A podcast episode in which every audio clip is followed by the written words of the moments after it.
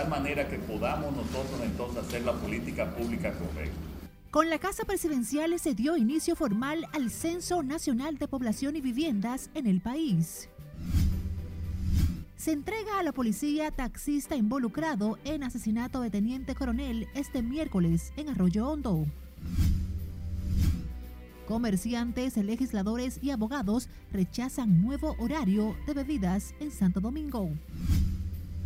Y CMD hace oídos sordos a llamado de diálogo hecho por ministro de Salud Pública.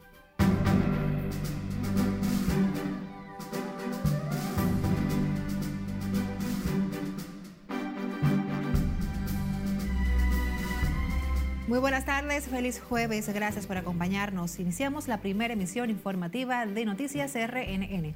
Graciela Acevedo les saluda. Iniciamos esta emisión informativa con el décimo Censo Nacional de Población y Vivienda que inició este jueves con el presidente de la República, Luis Abinader, y su familia como los primeros ciudadanos empadronados en este proceso con el que el gobierno busca identificar la cantidad de habitantes en República Dominicana y sus condiciones socioeconómicas para aplicar las políticas públicas de manera más eficiente y focalizada. Nuestra compañera Lauri Lamare nos tiene más detalles en directo desde las afueras de la residencia presidencial en el sector La Julia del Distrito Nacional. Adelante, Lauri. Buenas tardes para ti. Gracias, buenas tardes. Con el llamado del presidente Abinader pidiendo la colaboración de toda la ciudadanía a este censo, se dejó iniciado el proceso de empadronamiento en todo el país. Para conocer eh, la, la situación real de todos los dominicanos y dominicanas. El mandatario aseguró que para el proceso se han tomado todas las medidas previsorias necesarias para garantizar la seguridad de los facilitadores y los ciudadanos a encuestar. De tal manera que podamos nosotros entonces hacer la política pública correcta. Si no hay datos correctos, no hay política pública correcta. Y pongo varios ejemplos. ¿Cómo podemos saber cuántas escuelas vamos a construir en un lugar si no sabemos cuántos estudiantes hay? ¿Cómo vamos a saber, cómo vamos a responder con los servicios médicos de hospitales, de unidades de asistencia primaria, si no sabemos cuántas personas son en cada localidad? Entonces, este censo que estamos haciendo, el Estado Dominicano está haciendo un enorme sacrificio con un gran costo eh, que lo hemos preparado eh, durante más de un año, eh, tiene que ser apoyado y apoyado por todos. La primera dama Raquel Albaje acompañó al mandatario en el recibimiento de la directora de la Oficina Nacional de Estadísticas y Empadronamiento, que los convirtieron en los primeros dominicanos en ser censados. Y cuando vemos seis, siete localidades sin luz eléctrica, sin agua, entonces, ¿cómo podemos saber que esas localidades le podemos poner la luz? ¿Con cuántos años que tiene la República Dominicana? con esto que pasó con las inundaciones, saber los acueductos, saber muchos detalles que nos permitan planificar. La planificación nos va a dar el desarrollo. La directora de la ONU, Miosotis Rivas, realizó las 67 preguntas al jefe de Estado, las que también deberá responder la ciudadanía, que se registran de forma automática en los dispositivos electrónicos que son utilizados por primera vez en el proceso. Nosotros no hablamos tanto de abrir la puerta, sino de recibir, porque lo que queremos es que se entregue la información y que podamos saber realmente cuántos somos en eh, la República Dominicana y cómo vivimos. Abinader aseguró que están equivocados quienes critican el censo, afirmando que lo hacen con el objetivo de ganar capital político.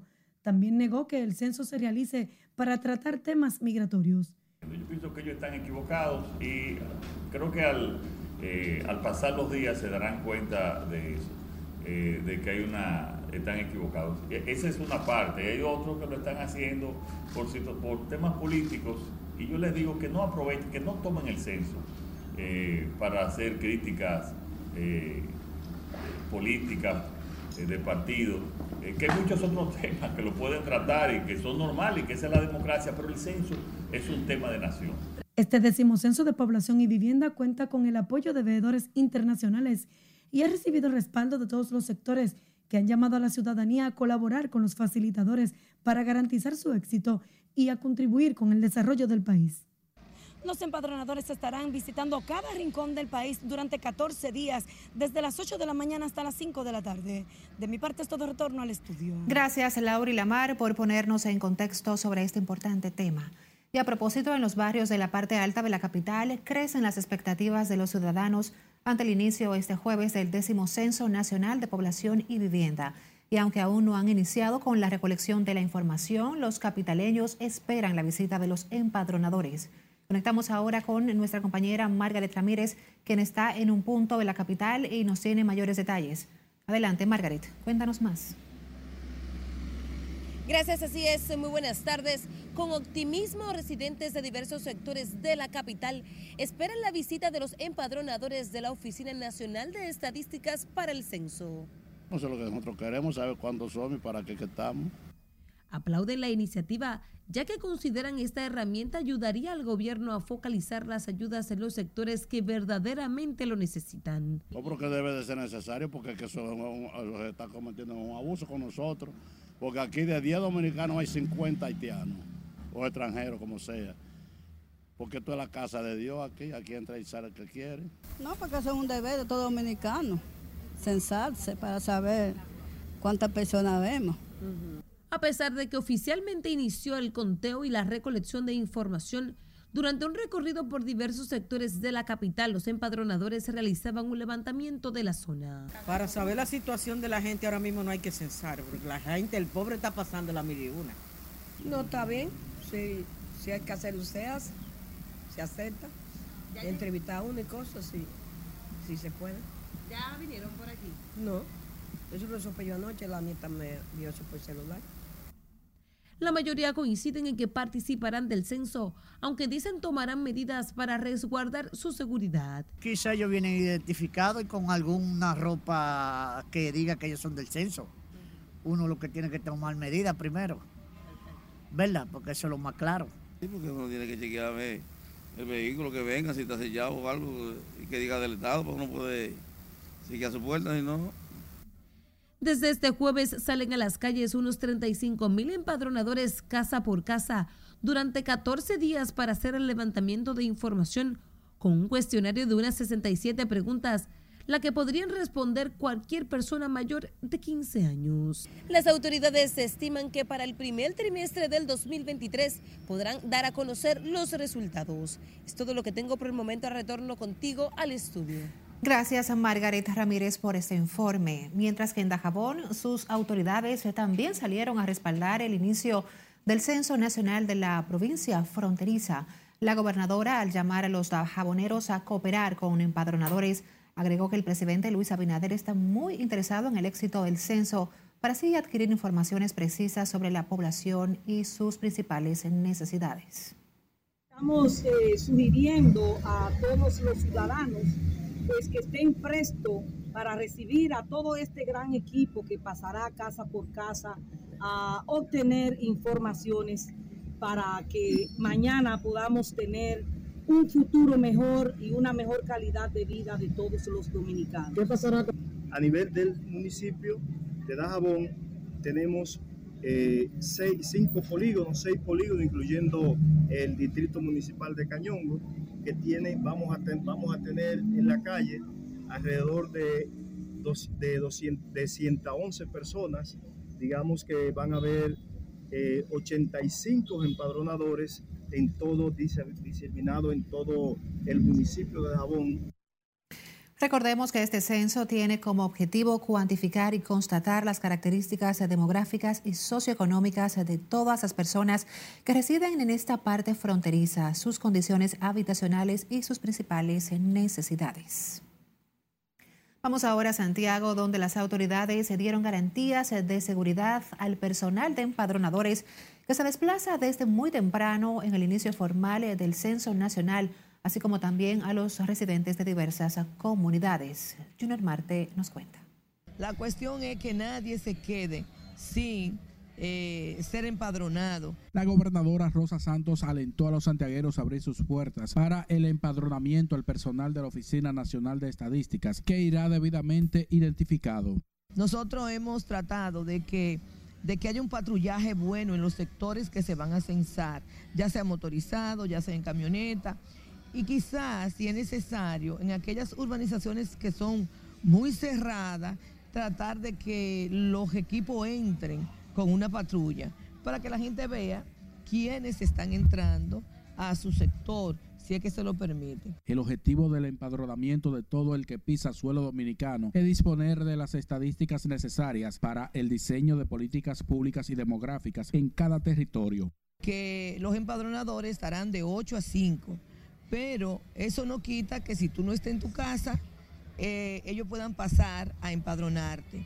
O en caso contrario, ya de mucha emergencia, tenemos el, el plan B de también dejarte un formulario escrito a mano para que tú lo llenes y nosotros pasarlo a buscar. Y el censo es la oportunidad de saber cuántos somos y dónde estamos.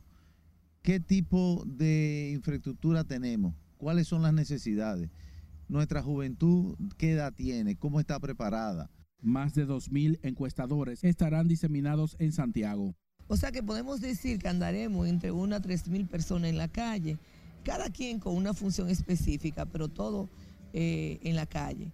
La representante del Poder Ejecutivo sostuvo que están registrados y listos los 132 polígonos, además 105 soportes técnicos, por lo que en total están laborando 2.800 personas en la provincia. El censo se desarrolla en esta parte del país con el apoyo de diversas instituciones del gobierno. En Santiago, Junior Marte, RNN. Iremos ahora a la zona sur del país, donde el Censo Nacional de Población y Viviendas 2022 se desarrolla de manera exitosa precisamente en la provincia de San Juan, afirmó el coordinador provincial Wellington Grullón. Aunque no precisó en qué lugar de San Juan se estaba censando la mañana de este jueves, el funcionario del gobierno dijo tener constancia de que se han entregado los materiales y equipos necesarios para el proceso. Nosotros hemos comenzado a hacer un recorrido por los diferentes puntos que se está desarrollando la logística, que se están montando la logística, que se están desplazando los censadores y tenemos unas expectativas muy positivas sobre la realización del censo. Evidentemente estamos eh, promoviendo que la ciudadanía siga la espera, que reciba a los ciudadanos para que el censo tenga la, su realización de manera efectiva Wellington Grullón sostuvo que son 14 días que durará el censo, por lo que llamó a la población a no desesperarse y esperar que los empadronadores lleguen hasta sus hogares para realizar el proceso. Al ser entrevistado al mediodía de este jueves en las oficinas de la Gobernación de San Juan, Grullón llamó a la ciudadanía a colaborar para que el censo sea todo un éxito. Nos vamos a comerciales, pero al volver sabrá quiénes marcharán contra resolución Ministerio de Interior de nuevo horario de bebidas. Y la advertencia por el incremento de enfermedades tras torrenciales lluvias. Lo sabrá al volver. Siga con RNN Primera Emisión.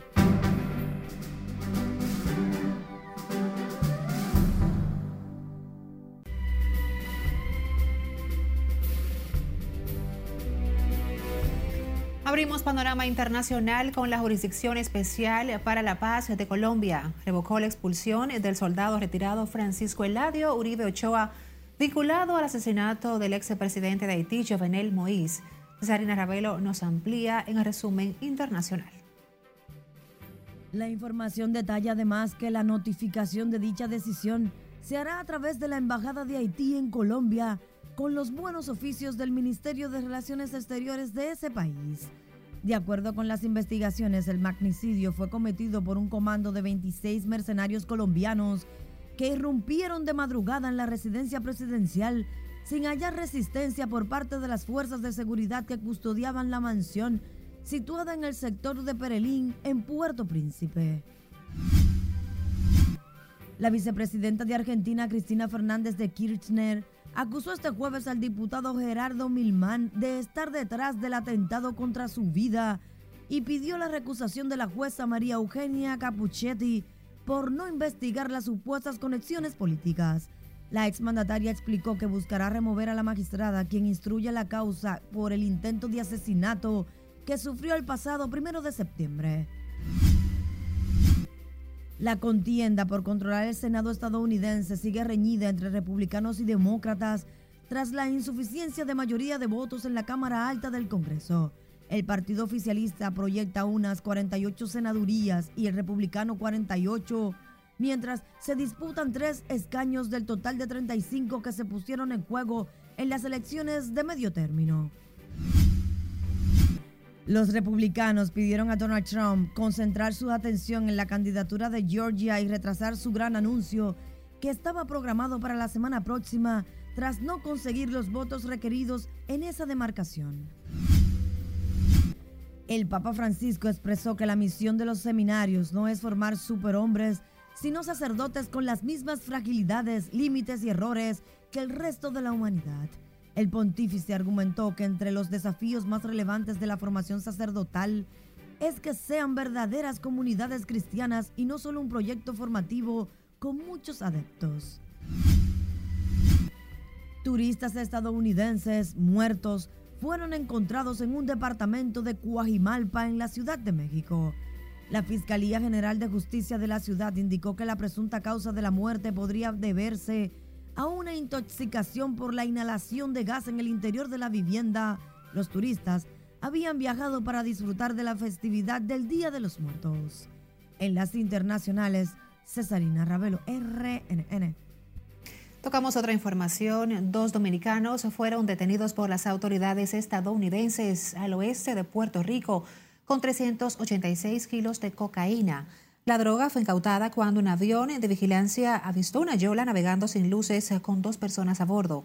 Los agentes de operaciones aéreas y marítimas de la Oficina de Aduanas y Protección Fronteriza, en apoyo con otra tripulación de Mayagüez, interceptaron la yola con los 386 kilos de cocaína, valorada en 7,17 millones de dólares, distribuidos en 13 fardos. Los dominicanos permanecen bajo la custodia de la Administración de Control de Drogas de Puerto Rico para su enjuiciamiento. El Colegio Dominicano de Abogados, Legisladores y Comerciantes de la provincia de Santo Domingo piden al ministro de Interior dejar sin efecto la resolución que limita la venta de bebidas alcohólicas en ese territorio hasta la medianoche.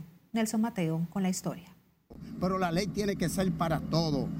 Los dueños de bares y restaurantes tienda de licores y discotecas de la provincia de Santo Domingo acudieron este jueves al Congreso Nacional en busca de apoyo contra la medida tomada por Jesús Vázquez Martínez de Interior y Policía. Allí dejaron claro que limitar la venta de bebidas hasta las 12 de la noche los llevaría a la quiebra debido a que afecta cientos de familias que dependen directa e indirectamente de los negocios nocturnos. Eh, cada uno de los empleados de nosotros necesita llevar el sustento a sus casas para asegurarle a sus hijos salud, comida y techo. No, nosotros queremos que eso quede sin efecto, que, es sin efecto que tiene que quedar hoy porque mañana es fin de semana, necesitamos trabajar.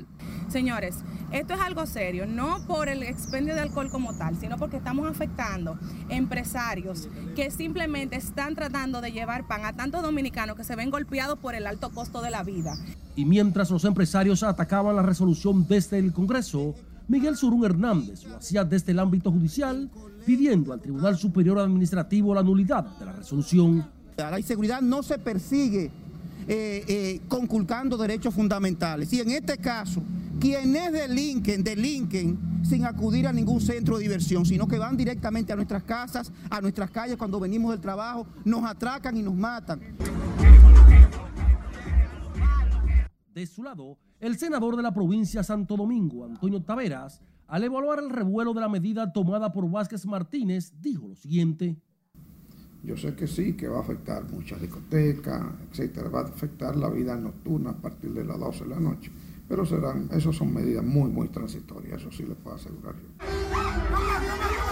Los dueños de discotecas y otros centros de diversión afirmaron que limitar la venta de bebidas alcohólicas en la provincia de Santo Domingo no evitará los niveles de delincuencia en la zona. Por eso, anunciaron para mañana una marcha hasta el Ministerio de Interior y Policía. Nelson Mateo, RNN. Cambiamos de información. El Colegio Médico reafirmó este jueves su llamado a manifestación pese al canal de diálogo con las administradoras de riesgos de salud abierto por el presidente del Gabinete de Salud, Daniel Rivera. Siledis Aquino, desde el gremio médico, nos pone al tanto. Adelante, Siledis. Buenas tardes, así es. Tanto el Colegio Médico como las autoridades sanitarias están conscientes de que en este conflicto con las ARS los más afectados son los miles de pacientes afiliados a la seguridad social.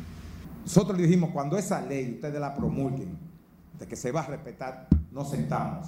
Sin embargo, y pese al llamado a sentarse en la mesa de negociación, los médicos siguen firmes en la convocatoria a protestas.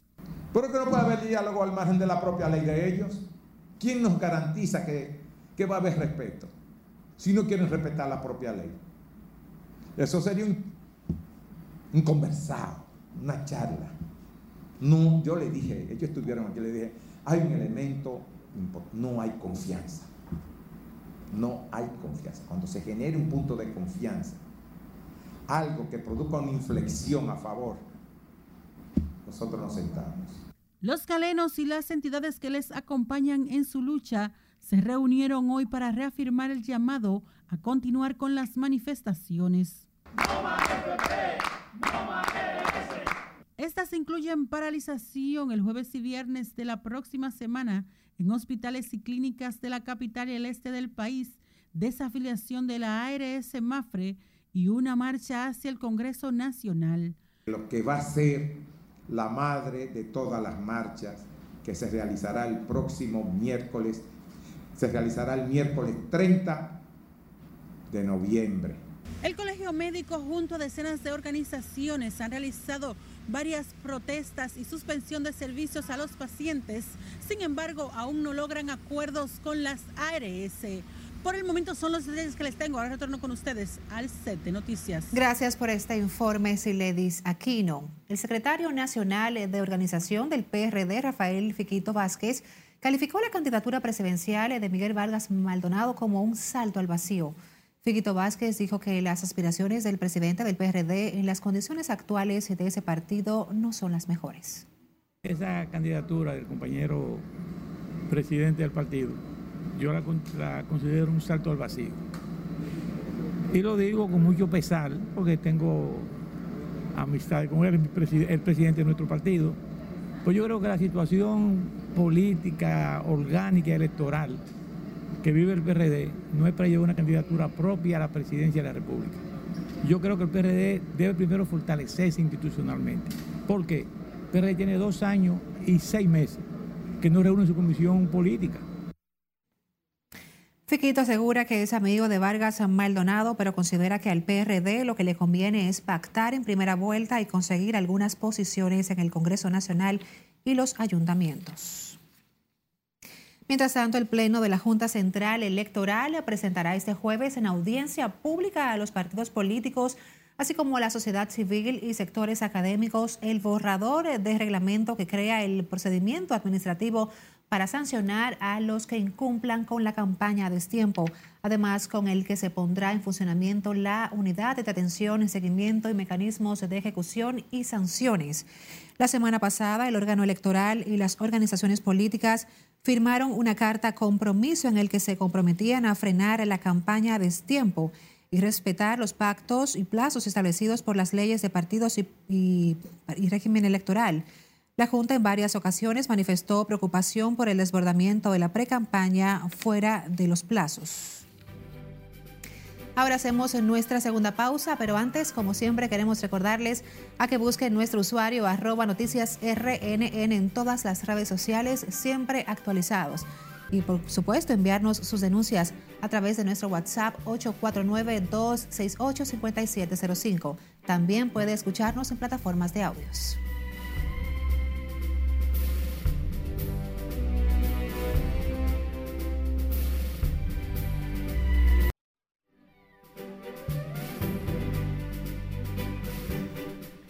Gracias por mantener la sintonía. La Policía Nacional apresó este jueves a un hombre acusado de participar en el asesinato del teniente coronel de la policía adscrito a la Dirección Nacional de Control de Drogas en el barrio Puerto Rico del sector Arroyo Hondo.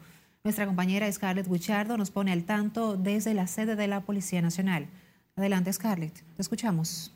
Gracias, buenas tardes. El hombre aún no identificado por las autoridades es un taxista que habría transportado a los desaprensivos que sin mediar palabra arrebataron la vida al teniente coronel de la policía, Orlando Estefan de la Rosa.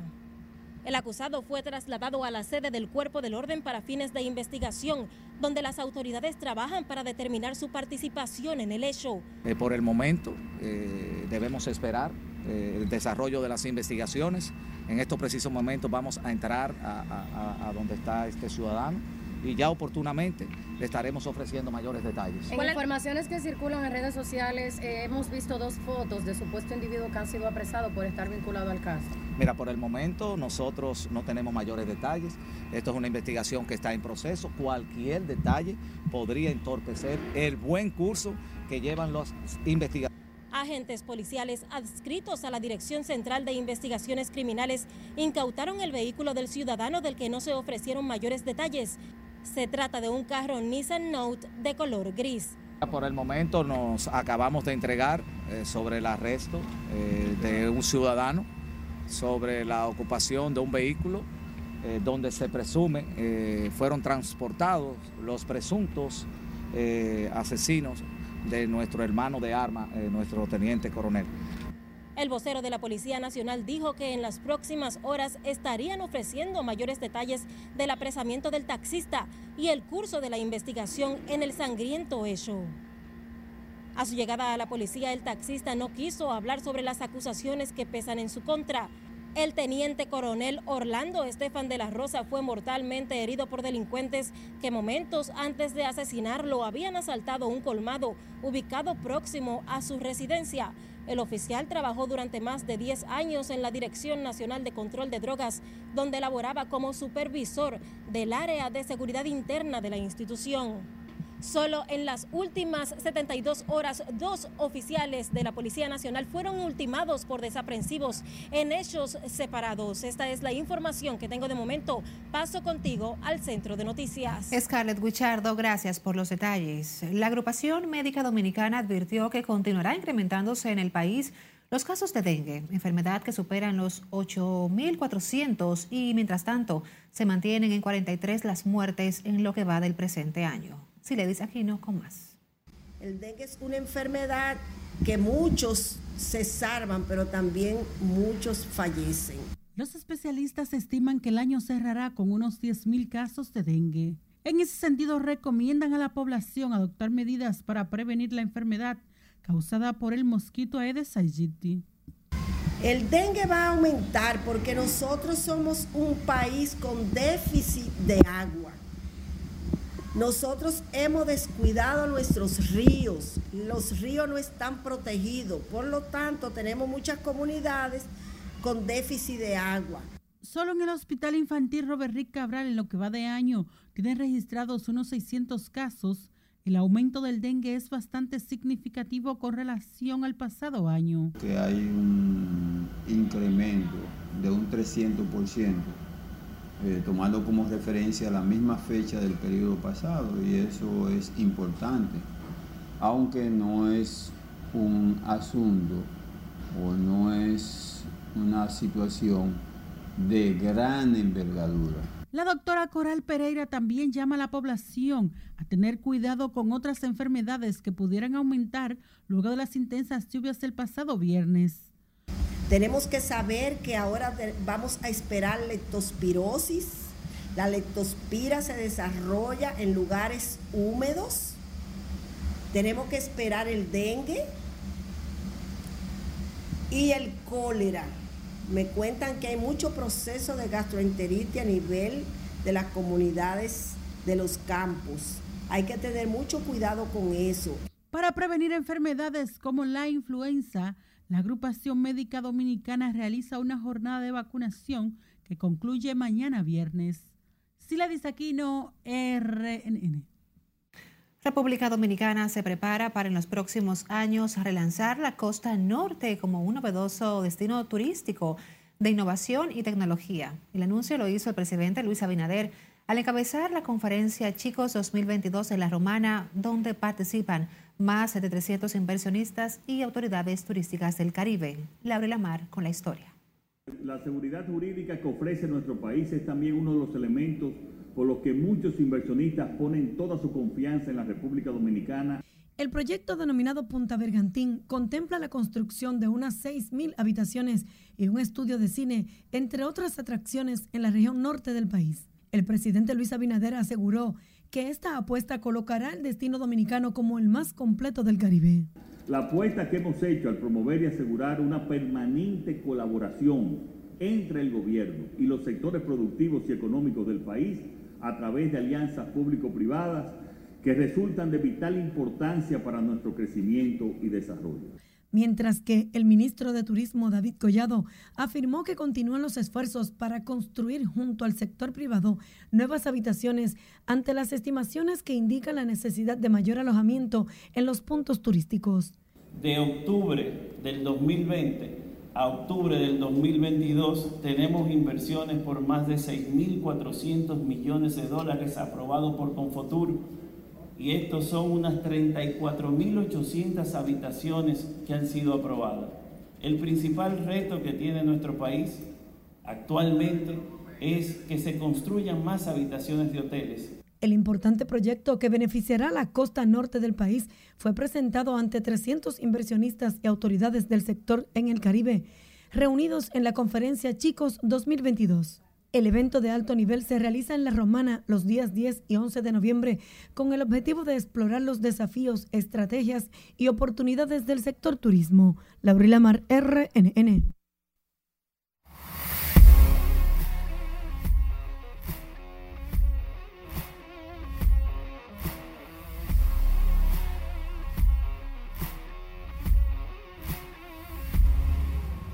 Saludos buenas, iniciamos la entrega deportiva en el Estadio Quisqueya Juan Marichal. ¿Qué pasó este miércoles entre Licey y Águilas? Bueno, las Águilas ganaron con el bate de Jairo Muñoz y la excelente labor de Yuneski Maya. Los Tigres del Licey tienen tres victorias y dos derrotas en cinco compromisos contra los aguiluchos. Ahí se armó una cosa rara.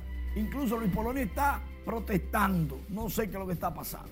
Por otro lado, Jamaico Navarro remolcó la única carrera del partido los toros le ganaron una por cero a los leones. Los leones ahora están en el sótano a medio juego por debajo de los toros que están a medio juego por debajo de las estrellas. Esos tres son los que están abajo. Los demás están bien despegados. Los gigantes derrotaron en Noche de Palos en el estadio Julián Javier a los gigantes del Cibao. Kelvin Gutiérrez opacó a las estrellas con honrón, dos hits, dos anotadas, tres remolques. Llegó Juan Soto al estadio Quiqueya Juan Marichal, se vistió de azul perdió el Licey. Unos dicen que fue un Fuku, otros dicen que no, que Juan Soto lo que fue a ver cuándo entra a juego, no se sabe. Se recupera José Ramírez luego de una cirugía en el pulgar derecho.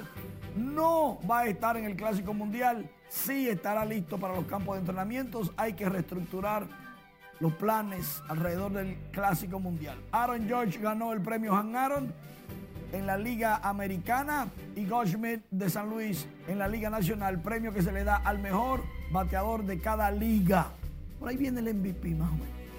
El INEFI, la CONCACAF y Fútbol firman un acuerdo que llevará fútbol a algunos 800 niños en seis escuelas. Es un prototipo, es un plan piloto en América que ya está institucionalizado en Europa y Asia. Fútbol para los niños Excelente, Alberto Rodríguez. Por el momento es todo. Sigo contigo. Gracias Manuel, como siempre, por mantenernos al tanto a nivel deportivo. Y así nos despedimos por esta tarde, como siempre, agradeciéndoles el que nos hayan regalado su tiempo.